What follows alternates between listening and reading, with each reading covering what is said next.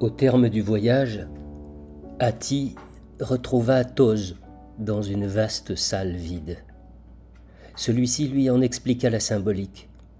Hati était entré dans le musée par une pièce vide. Il en ressortait par une pièce vide. C'était l'image de la vie prise entre deux néants, le néant d'avant la création et le néant après la mort. La vie est contrainte aux bornes.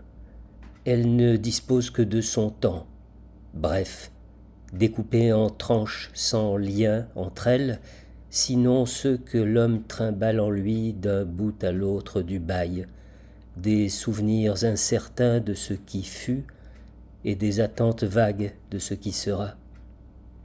Le passage de l'une à l'autre n'est pas explicité, c'est le mystère.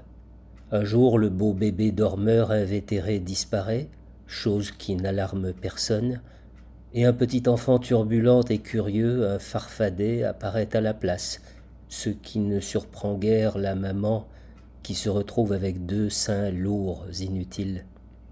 Plus avant interviendront d'autres substitutions aussi subreptices. Un bonhomme épaissi et soucieux remplacera au pied levé le jeune homme svelte et souriant qui se tenait là. Et à son tour, par on ne sait quel tour de passe-passe, le bougre migraineux cédera le siège à un homme voûté et taciturne. C'est à la fin qu'on s'étonne, quand un mort encore tout chaud remplace subitement le vieillard mutique et froid cloué dans sa chaise devant la fenêtre.